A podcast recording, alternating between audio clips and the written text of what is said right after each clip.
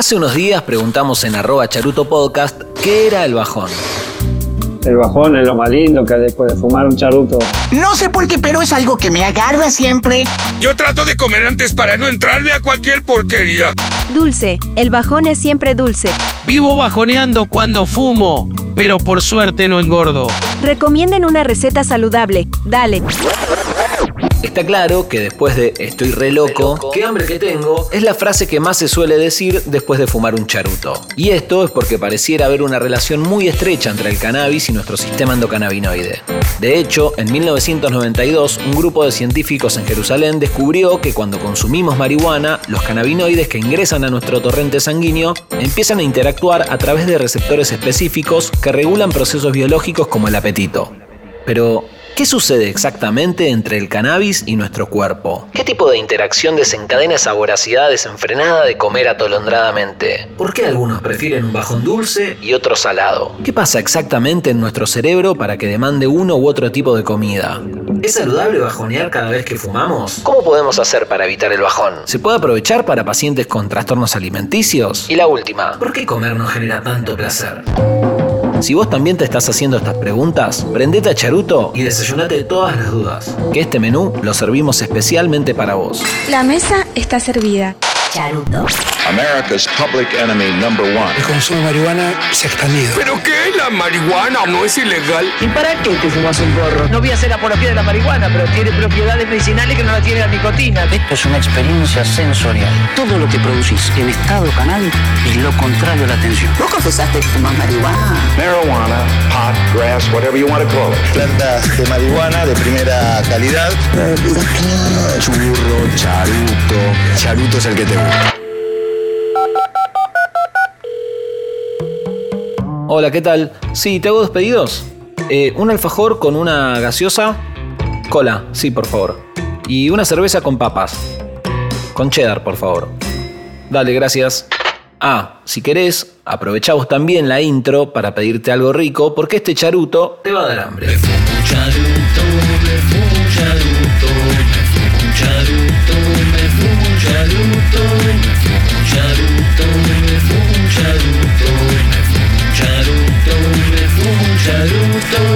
charuto. Charuto. Un podcast psicoactivo.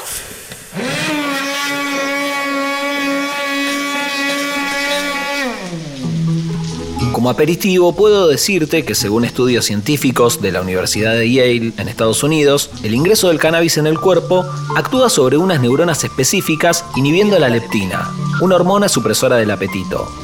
A la vez, investigadores japoneses descubrieron recientemente que la marihuana afecta además a los receptores del gusto, potenciando así el sabor dulce. Lo que explicaría esas ganas locas de comerte un panqueque gigante o flashear con un cisne de chocolate relleno de dulce de leche cada vez que fumas. Mirá que te como, hermano. Poniéndonos un poco más técnicos, la sensación de hambre que tenés cuando pasás un tiempo sin comer se debe al aumento de la anandamida, un compuesto químico que se une a los receptores CB1 del hipotálamo para avisarte que necesitas combustible. Ahora bien, los receptores CB1 y CB2 se encuentran también en órganos implicados en la absorción de nutrientes, en la ingesta y en el equilibrio de energía, lo que explicaría esta acción de la marihuana, y en especial del THC, para aumentar o disminuir el apetito. Camarones empanizados, rebozados, sofritos, camarones a la pimienta, camarones al limón, camarones con pasta, camarones jalapeños. Pero antes de que te sirvas, empecemos por lo primero, los ingredientes. Para entender este episodio vas a necesitar saber qué es el sistema endocannabinoide, los receptores CB1 y CB2 y cómo actúa el sistema de recompensa del cerebro. Podría explicártelo yo, pero no da mandar fruta. Así que mejor dejémosla a nuestra experta invitada. La razón por la cual el porro da hambre tiene que ver con uno de los tantos efectos que tiene el THC sobre el cerebro, específicamente sobre los receptores cannabinoides de tipo 1, que están a nivel del hipotálamo, por un lado, y también a nivel de nuestros sistemas de recompensa cerebral, que tienen que ver con la generación de placer. Ella es Virginia Ventura, médica especializada en nutrición, con posgrado en endocannabinología y cofundadora de la red de profesionales para el estudio del cannabis. ¿Y si vamos a comer comida? Nuestro cuerpo tiene muchos sistemas de control. Uno de ellos es el sistema de balance energético, el sistema de control del apetito, que es el que controla todo lo que tiene que ver con el hambre, la saciedad, eh, la búsqueda de nutrientes específicos y controla a su vez lo que hace el cuerpo después con los nutrientes que ingerimos. Este sistema es extremadamente complejo, involucra muchos órganos como el hígado, el páncreas, eh, músculo, tejido adiposo, la totalidad del tubo digestivo y además estos centros específicos que mencionaba del cerebro. Todos estos tejidos se van comunicando continuamente todo el tiempo. Hay eh, señales que van y que vienen de un lugar a otro, tanto señales químicas como mecánicas, y se va avisando al cerebro el estado nutricional del cuerpo. Y así el cerebro va definiendo qué ir a buscar y qué hacer con lo que ingresa en forma de comida.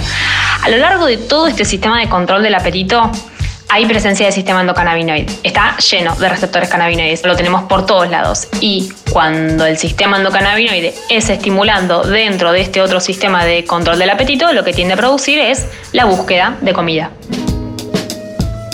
Esta búsqueda del placer a través de la comida, luego de fumar marihuana, se activa en gran parte cuando el THC se engancha a un núcleo ubicado en la parte superior del sistema nervioso, conocido como el centro del placer o centro de recompensas. Y por eso es que a los pocos minutos de apagar la tuca quieras bajarte un paquete de garrapiñadas en 30 segundos o pasar por la panadería y comprarte todos los sándwiches de miga que te entren en el bolso. Esto también puede deberse a la función que cumple el delta 9 THC activando los receptores CB1 y CB2 periféricos, produciendo la absorción rápida de glucosa en sangre, que se almacena en forma de grasa en los adipocitos, generando así un aumento del hambre y la ingesta de alimentos. Este proceso desemboca en lo que todo consumidor de marihuana conoce como bajón, regalándonos así un momento de éxtasis culinario casi inigualable, o también uno de esos excesos que nos puede traer algún que otro dolor de cabeza o de panza. Por suerte, hay algunas técnicas para evitarlo o incluso usarlo a favor de tu salud. Pero antes vayamos al plato fuerte de este episodio. ¿Por qué algunos prefieren el bajón dulce y otros el salado? De pastel, de pastel de chocolate. Te escurriste como gusano a la cocina de la escuela y te comiste mi bocadillo personal. ¿O lo niegas? Tiene que ver más con nuestros gustos adquiridos y con la disponibilidad de comida que tengamos en el medio en el que estamos, ¿no? Obviamente. Digamos, el cerebro sabe lo que pide, pero hasta ahí no más. Lo que el cuerpo pide son nutrientes y nutrientes encontramos tanto en una manzana como en un alfajor. ¿Y entonces por qué hay tanta grieta en esto del bajón dulce o salado? nuestros gustos alimentarios hoy en día están muy trastocados, fundamentalmente por la industria alimentaria y mucha falopa comestible, diría. Nuestros paladares hoy en día muchas veces lamentablemente están forjados a base de aditivos químicos, extra sal, extra gas, extra azúcar y eso entorpece mucho nuestro propio sentido de supervivencia. Entonces lo que elijas para bajonear va a depender mucho del umbral de sabor que tengas y del tipo de alimento que elijas en tu día a día, o sea, de tu patrón alimentario global. Vaya, vaya, ¿terminaste de comer? Charuto. Charuto, un podcast psicoactivo. Uy, llegó el pedido. Gracias. O sea que si la preferencia por un bajón u otro depende de los hábitos adquiridos. ¿El tipo de comida que vamos a querer bajonear también? Lo que elegimos hoy en día muchas veces es aprendido, tiene mucho que ver con lo que la industria alimentaria nos ofrece y con cómo los sistemas alimentarios se han ido modificando a lo largo del tiempo. Ahora es muy simple, muy fácil, porque abrimos la heladera, abrimos la alacena o cualquier paquete y se satisface automáticamente la necesidad de comer. Obviamente esto para los privilegiados que tenemos acceso a alimentos, ¿sí? porque lamentablemente hoy en día son muchas las personas que no acceden a alimentos y de los que accedemos no muchos lo hacemos a comida sana y segura, eso es importante aclararlo, pero lo que elegimos tiene mucho que ver con nuestros sentidos aprendidos y nuestros gustos adquiridos por la comida. ¿Pienso bien si digo que la sociedad avanzó un montón, pero que el cerebro se quedó un poco desactualizado? Es interesante saber que el sistema de control del apetito está forjado en realidad en un ambiente de escasez, el ambiente de la época en la que éramos cazadores recolectores, en donde conseguir comida implicaba un esfuerzo muy importante. Con lo cual, para garantizar la supervivencia, nuestro cerebro desarrolló mecanismos muy exquisitos y muy complejos que nos hacen gustar más de ciertos nutrientes que antes eran difíciles de encontrar. Un ejemplo muy clarito de esto es el del sodio que era un mineral bastante inaccesible antes en la naturaleza, entonces el cerebro cuando lo encuentra, ¿qué hace? Bueno, nos mete, digamos, un turbo para que sigamos comiendo porque piensa que no lo vamos a volver a encontrar en mucho tiempo.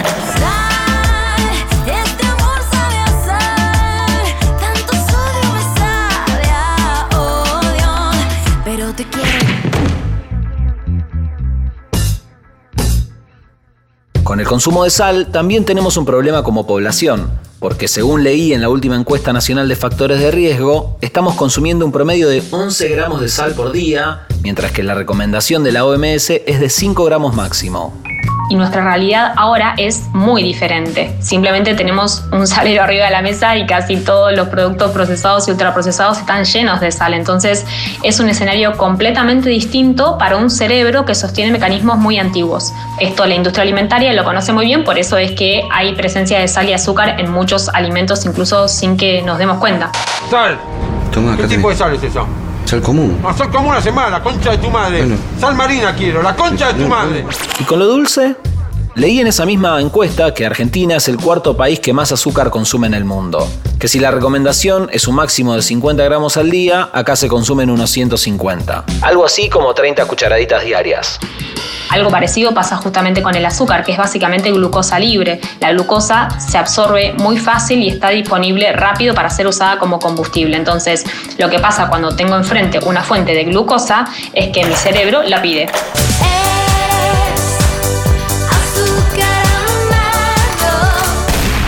Claro, entiendo. Hay que cambiarle el algoritmo al cerebro. Qué comer, cuánto, cómo y por qué hacerlo depende más de cómo esté entrenado nuestro bocho que del cannabis en sí. Digamos que la marihuana es solo la llave que le abre la puerta al cerebro para ir a jugar.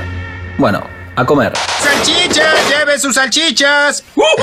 Si tu cerebro, digamos, está acostumbrado a usar esas fuentes de energía y no otras, entonces no va a aprender a utilizar una fuente diferente y va a seguir pidiendo lo mismo. Ese es el circuito del que se retroalimenta, digamos, y es un poco la base de lo que se conoce como la adicción a los, a los ultraprocesados o a los hidratos de carbono, por ejemplo, que es en realidad el estímulo continuo que hace que el cerebro no aprenda a usar otra fuente de energía. Es un circuito que se retroalimenta, digamos.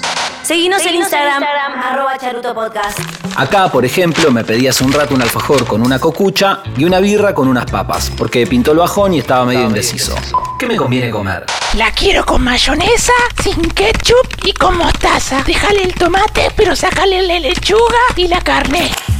Bueno, en cuanto al contenido calórico de estas dos opciones de menú, el alfajor triple con 200 mililitros de cola puede llegar a tener unas 500 a 600 calorías, dependiendo del tamaño del alfajor. Y las papas con cheddar y cerveza pueden llegar a tener cerca de 1000 calorías entre ambas cosas. Sale dulce, entonces. Igual, ojo con medir los alimentos solo por su contenido de calorías. Esa hoy en día no es una forma adecuada de evaluar la calidad nutricional de ningún alimento. O sea, no significa que el alfajor con coquita sea mejor que las papas con birra porque tiene menos calorías, digamos. Estamos comiendo mucho más que calorías. Estamos ingiriendo potenciadores de sabor, estamos ingiriendo colorantes, espesantes, acidulantes. Todo eso tiene un impacto en nuestra salud y tiene un impacto en nuestra microbiota y en nuestra salud colectiva global, ni hablar de la huella de carbono que nos comemos con ciertos productos. Así que no va por ahí la cosa si lo que queremos es evaluar realmente la calidad nutricional de lo que estamos consumiendo. Ok, digamos que me convenciste. Ni alfajor, ni gaseosa, ni birra, ni papas. Pero estoy muerto de hambre. ¿Cómo puedo hacer para que mi cerebro me pida comida saludable entonces? Por supuesto que se puede bajonear saludablemente.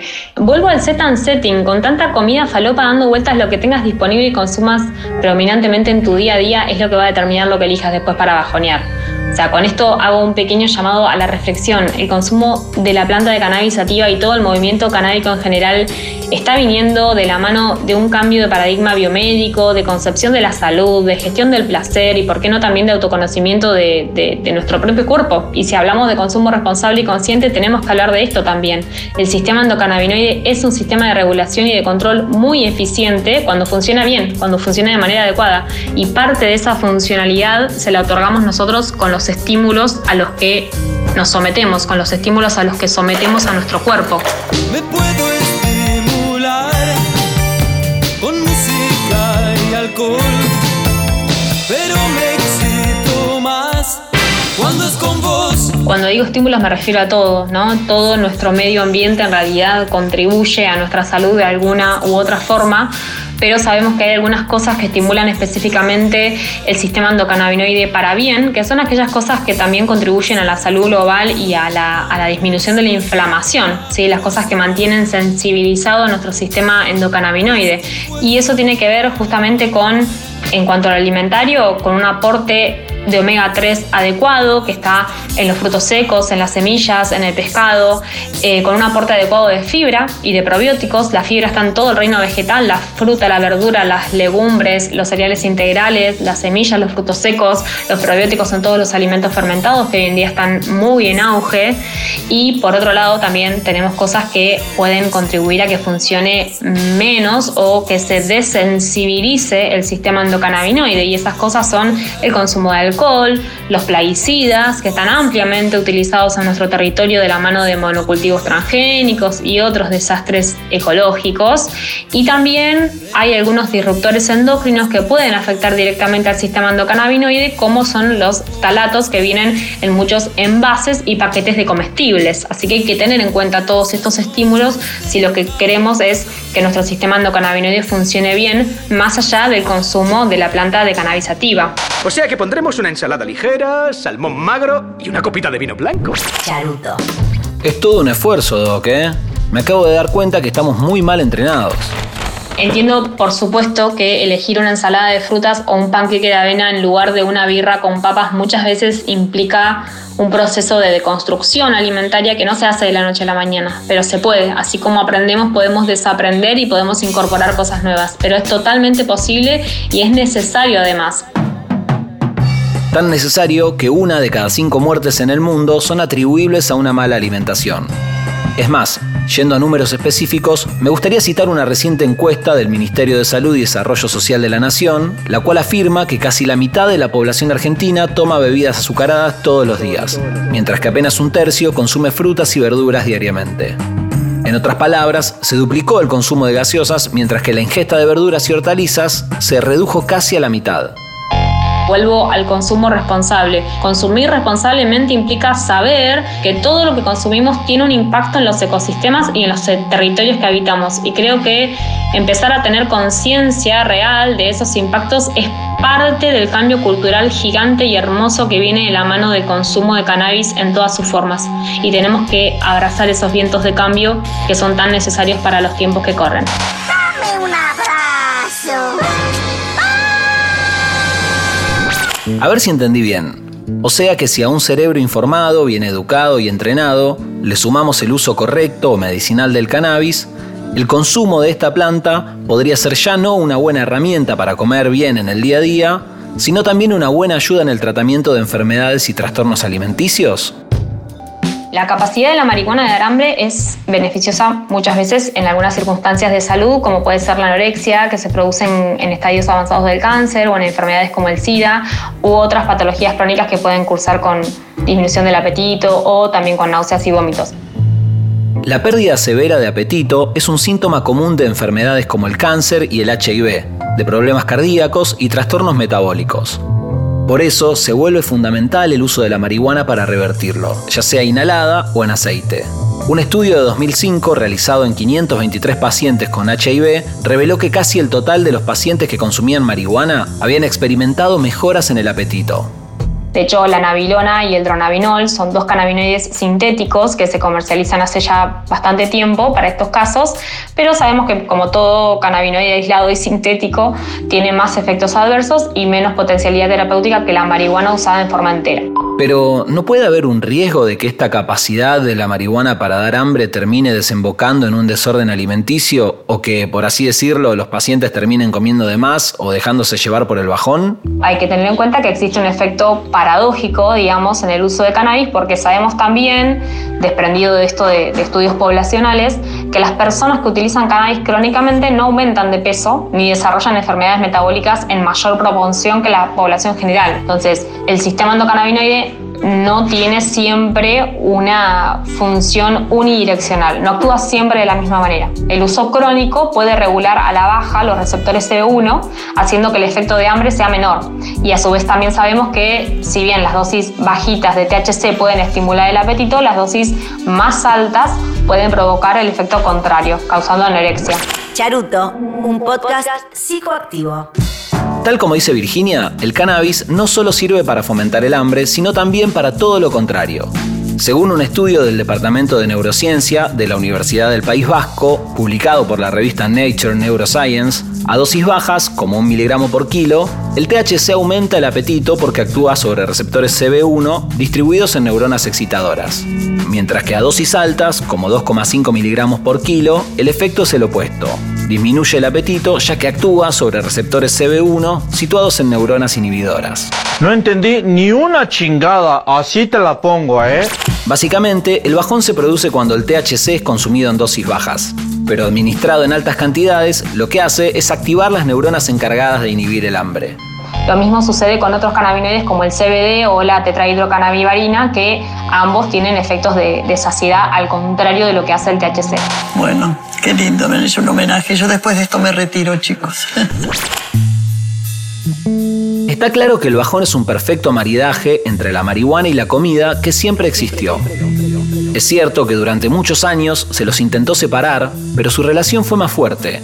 Y hoy es un plato que empieza a verse otra vez con mayor normalidad, permitiendo una exploración más sabrosa. Está claro también que algo tan vulgar y hasta gracioso como el bajón tiene un costado súper útil tanto recreativo, regalándonos este munchis del que hoy conocemos más y sabemos que realmente nos ayuda a disfrutar mejor de la comida, como también en términos medicinales para ayudar a pacientes con irregularidades en el apetito, tal como explicó Virginia. También en cuestión de medio ambiente, acompañando este camino hacia la alimentación consciente y la disminución de la huella de carbono.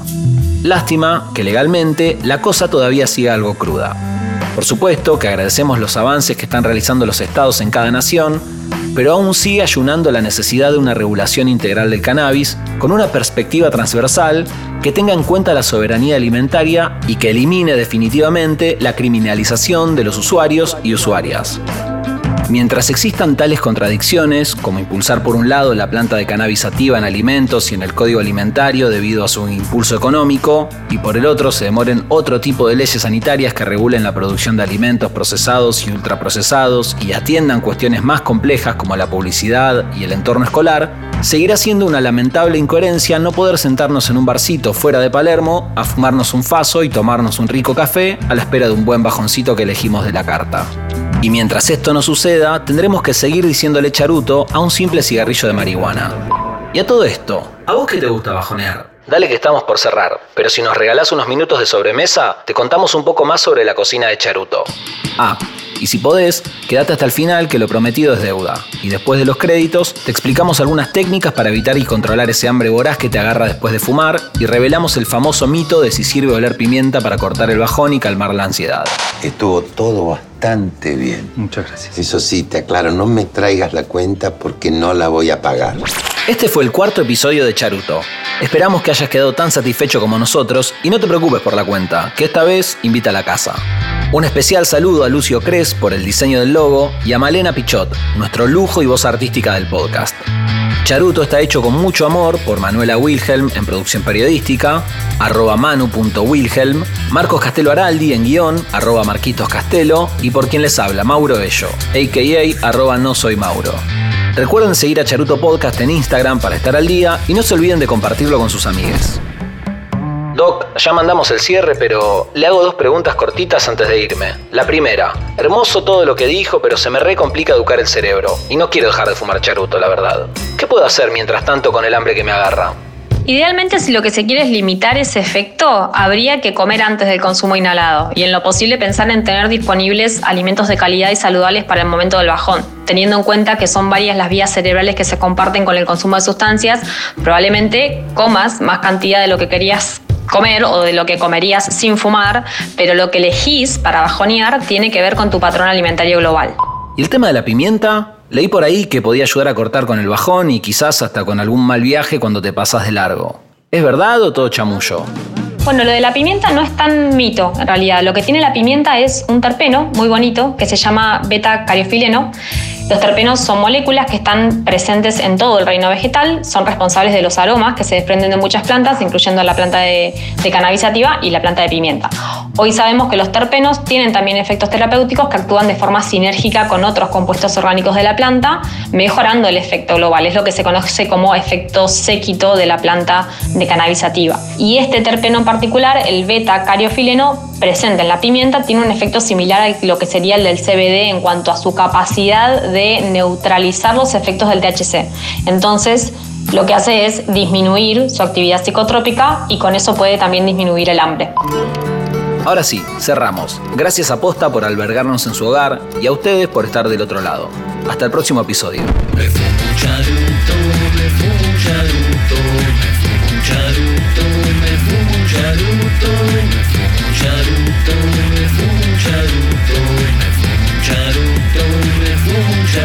do.